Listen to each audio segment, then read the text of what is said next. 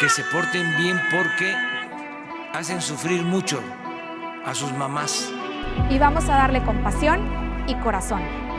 Aquí te esperamos, güerito, pero que no se te olviden las actas. ¡Fuchi! ¡Bácala! Porque no tiene caso platicar con él, no resuelve un café. Vamos a renunciar al sueldo del gobernador. Ah, cabrón. Parle se aventó la desaparición de Frodeno. Casas blancas, entre otras cosas.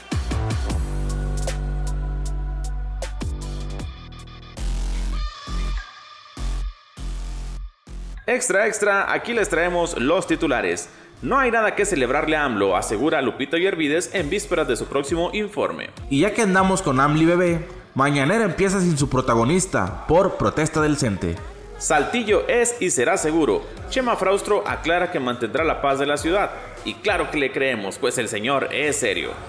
Trato de reyes. Intentan delegado y bienestar aventar culpas al Estado. Y eso tampoco le salió bien. Tiene Coahuila A para cuidar a las mujeres.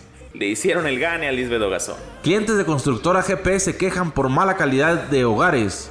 Soplaré, soplaré y tu casa derribaré.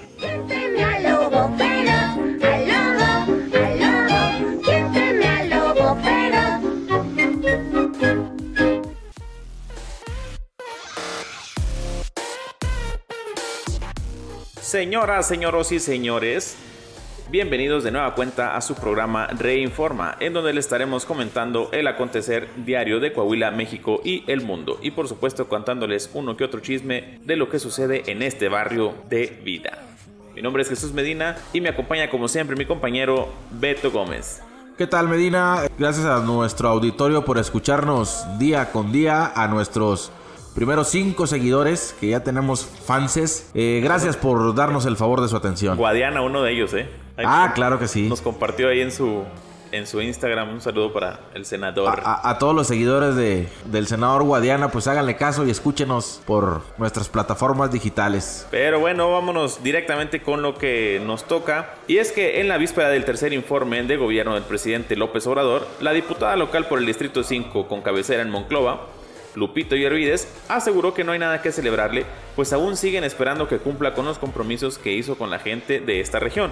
Además, criticó que AMLO siga teniendo esos cambios de gabinete que muestran que no hay una estabilidad en el gobierno, pues hoy es importante esto para los mexicanos. Mencionó que entre otras cosas, las fallas del gobierno federal está en los problemas con AMSA, la falta de contratos de carbón en la región carbonífera, pero que también permea en la región centro, la falta de seriedad para conducirse en los temas que duelen a México y a los coahuilenses. Si me lo pregunta usted a mí, poco tengo que agradecerle al presidente de la República, sentenció la presidenta de la mesa directiva en el Congreso del Estado.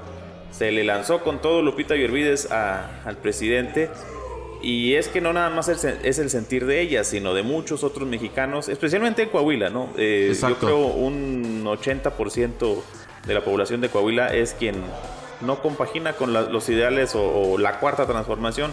Y el otro 20 son los que reciben su bequita de- del bienestar. Ya hasta los servidores de la nación se los anda aventando encima porque no, no los vacunaron. Pues es que ahí yo creo que todo es culpa del delegado Reyes, que no ha sabido llevar ¿Nada? nada. Todo se le sale de control, todo se le sale de las manos y termina siendo un caos. Y lo peor es que a la gente se le olvida. eh, cada, cada dos meses que le llega su beca o que le llega su apoyo, su pensión, vuelven a ver a Reyes como, como un rey. Como un rey. Y pues sí, la, la diputada, como buena diputada, alzó la voz por sus representados, por la gente de su distrito y le dijo a AMLO directa y al cuello, no tenemos nada que agradecerle, porque pues tiene razón.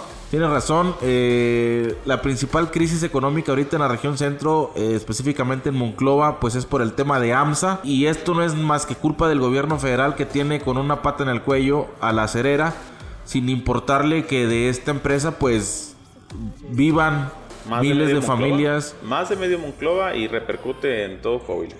Exactamente, entonces pues muy bien ahí por, por la senadora, por la diputada local, perdón. Al rato, al rato, todavía no. Dale suave. Y hablando de, de AMLI, pues este, esta mañana empezó su tradicional mañanera, pues sin su protagonista. porque lo- luego de que integrantes de la sección 7 del CENTE, que no es el CENTE Que uno es el CENTE, ¿no? Y la otra es la CENTE. CENTE, sí, exactamente. Bueno, pues estos maestros impidieron el paso del presidente Andrés Manuel López Obrador a la séptima región militar en Tuxtla Gutiérrez, allá en Chiapas, en donde pues iba a, participar en su mañanera. El titular del Ejecutivo grabó un video como todo un influencer.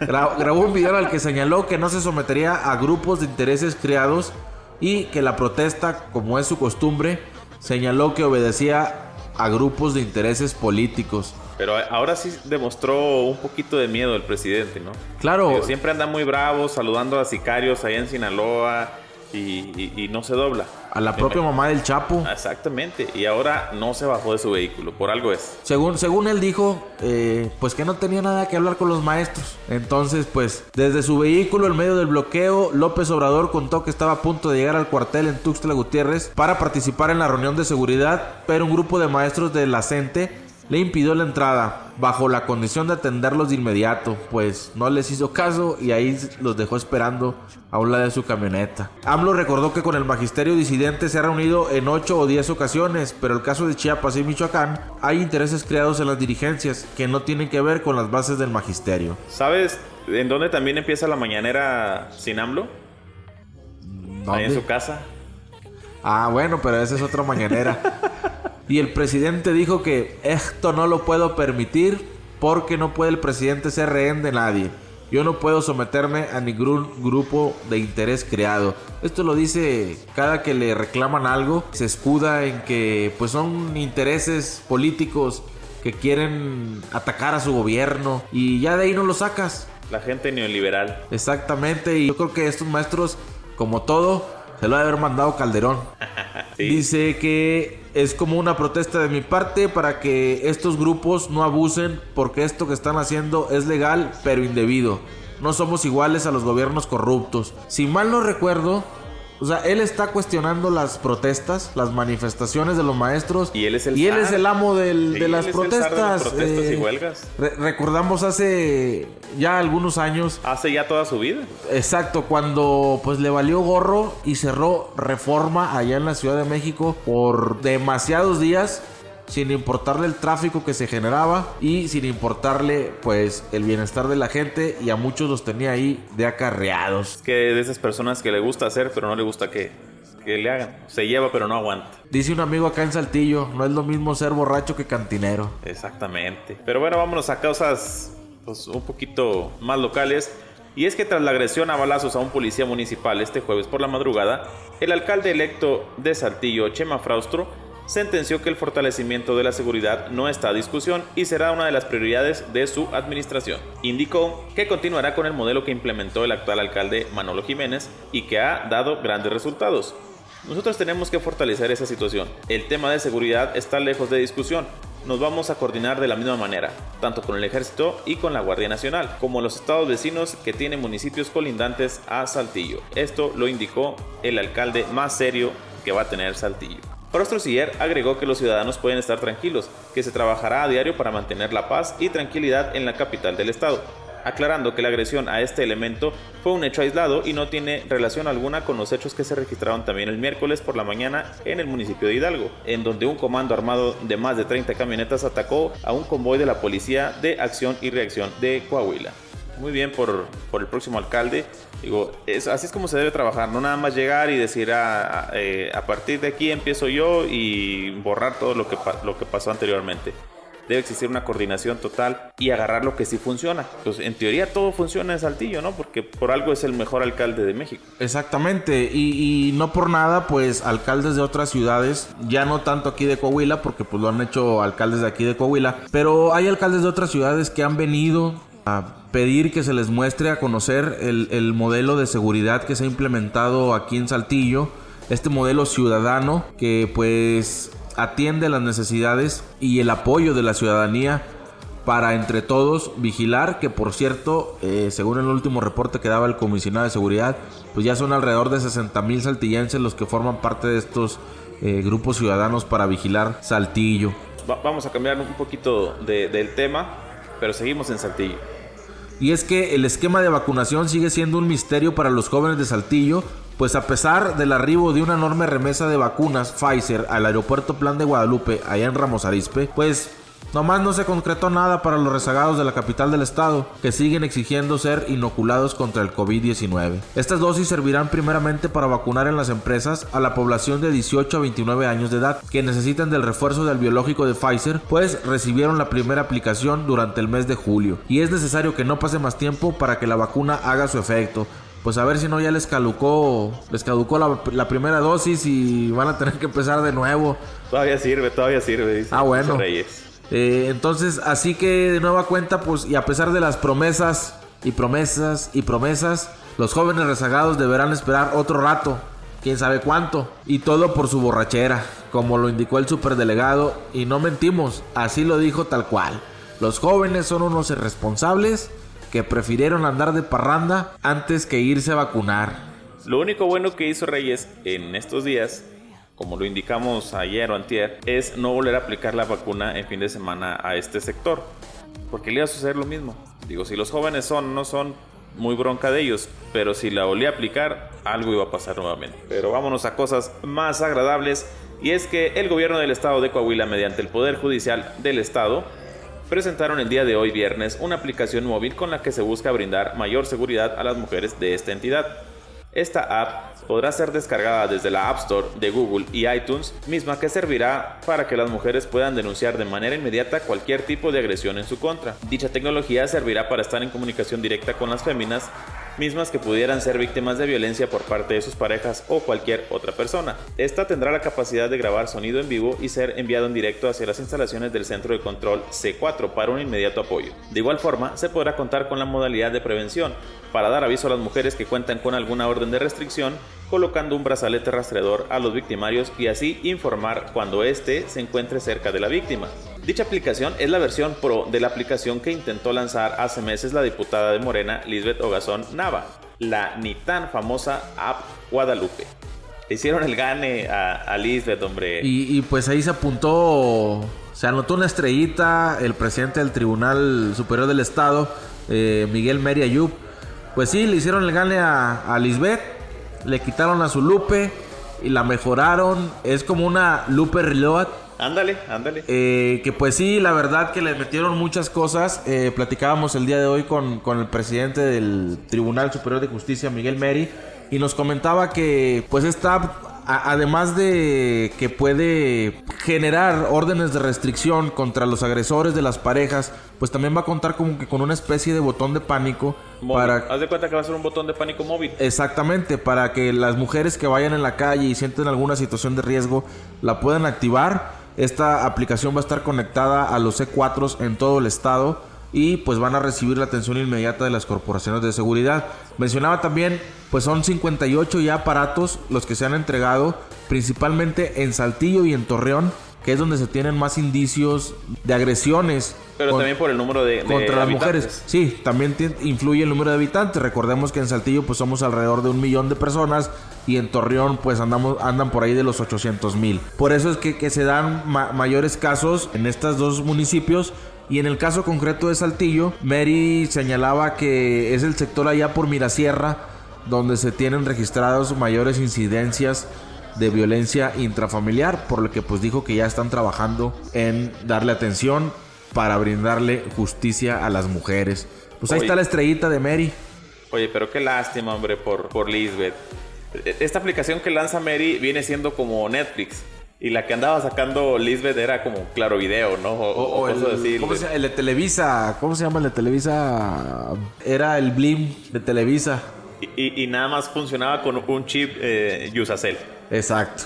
O, el, la nueva telefonía del Luisito Comunica, el pollo fono. ¿Cómo se llama? Pero vámonos a, más información. Y seguimos en Saltillo. Y seguimos en Saltillo, pues fíjate que cansados de no obtener respuestas favorables ni soluciones a sus problemas, colonos de los fraccionamientos Real Ankara y Bisalta, desarrollados por la constructora GP Vivienda, hicieron públicas sus quejas a través de mantas en contra de la empresa. De acuerdo a las denuncias en Real Ankara, las casas están cayendo y cuentan con vicios ocultos. Aunado a que inicialmente el proyecto contemplaba solo 170 viviendas, y terminaron por construir 203. Pues ahí les robaron un pedacito a cada colono para seguir haciendo más viviendas y obtener más ganancia. Según los reportes, en este fraccionamiento ubicado al poniente de Saltillo, si mal no recuerdo, está para allá, para el lado de la Saltillo 2000, hacia atrás. Eh, pues los desperfectos son tanto exteriores como interiores, pues hay tuberías rotas y mal reparadas que provocan humedad en las casas. Los dueños de la constructora se hacen de la vista gorda, por eso pusimos la lona, que hoy un empleado de la empresa quitó, señalaron los colonios en este sector. Caso similar ocurre en el fraccionamiento Bisalta al nororiente de Saltillo, en donde a pesar de no tener ni un, ni un, año de construidas las casas, ya presentan fallas y de igual manera la constructora se niega a reparar. Es muy común este tipo de casos, ¿no? De, de malbaratan los materiales y a final de cuentas le sale más caro andar pagando reparaciones y todo lo demás. El problema que acusan los vecinos es que pues no le quieran reparar. Ni, ni los van a reparar, señores. Eh, hay muchos, muchos casos de este tipo, no solamente en, en, Saltillo, ya lo dijiste, en Ramos Arizpe. Esta constructora tiene también este, tratos allá en Monterrey, en Apodaca. El problema es cuántas casas, cuántas familias no habrán tenido problemas eh, con esta constructora, con GP Vivienda o Garza Ponce, porque tiene presencia tanto en Coahuila, en Ramos Arizpe Saltillo, eh, Nuevo León, pues en la zona conurbada de Monterrey, pero también tiene desarrollos inmobiliarios allá en Guanajuato, en Querétaro y Tamaulipas, si mal no recuerdo. Entonces, pues supuestamente es una empresa nacional que debería ser una empresa seria y pues no les está dando a los clientes lo que le están pidiendo y ya se pusieron a colgar lonas para pues, hacer público la pésima atención que le están dando en esta empresa. Mira, yo no soy ingeniero ni arquitecto ni nada de eso, pero probablemente tenga algo que ver el, la zona donde se construye. A lo mejor si en otros estados pues le está funcionando la fórmula que con la que preparan no sé, el concreto o cosas así, pues aquí en Saltillo no se está funcionando. Según lo que comentan ahí colonos, es que en los terrenos que compran para construir sus fraccionamientos, por ahorrarse unos pesos, como bien lo comentas, eh, no compactan bien el suelo. Entonces eso con los movimientos y más ahora con, Sí, con, sí. con los sismos constantes que estamos teniendo aquí en, Saltillo, ciudad- en esta nueva ciudad de México. en esta nueva ciudad, la mini ciudad de México, pues termina por afectar la, la edificación de las casas, aunado a los malos materiales con los que deben de construir, porque por ejemplo el caso ese de Bisalta, no tiene ni un año que la empezaron a construir, y yo paso seguido por, por esa zona, y no tiene ni un año que la empezaron a ¿Y te construir. la venden como zona residencial? Claro, No, señores. Están, le están haciendo el Robin Hood, ¿no? Robándole al rico para darle al pobre. al pobre dueño que se está Pobre mamando. dueño que se está papeando. Oye, hablando de cosas que se están cayendo y que no, que, que no levantan, este podcast... la ha 4T. lleg- Este podcast ha llegado a su fin. Ah, yo pensé que ibas a hablar de la 4T, dije, No, pues, no, no, ahí nos andamos dando un tiro con la 4T. Muchísimas gracias, señores, por habernos sintonizado de nueva cuenta aquí en Reinforma. Les agradecemos que nos hayan escuchado y esperamos que tengan un delicioso fin de semana. hasta mañana, gracias por el favor de su No, atención. no, no, hasta mañana no. no, Hasta lunes, ¿no? No, mañana. Bueno, si nos escucha, si, si hoy es domingo y nos está escuchando, señores, porque se queda grabado esto, hasta mañana. Pero No, se crean, nos vemos, nos vemos el próximo lunes. Soy su amigo Beto Gómez. Mi nombre es Jesús Medina. Nos escuchamos el día lunes con más mentiras y más patrañas de lo que sucede en Coahuila, México y el mundo.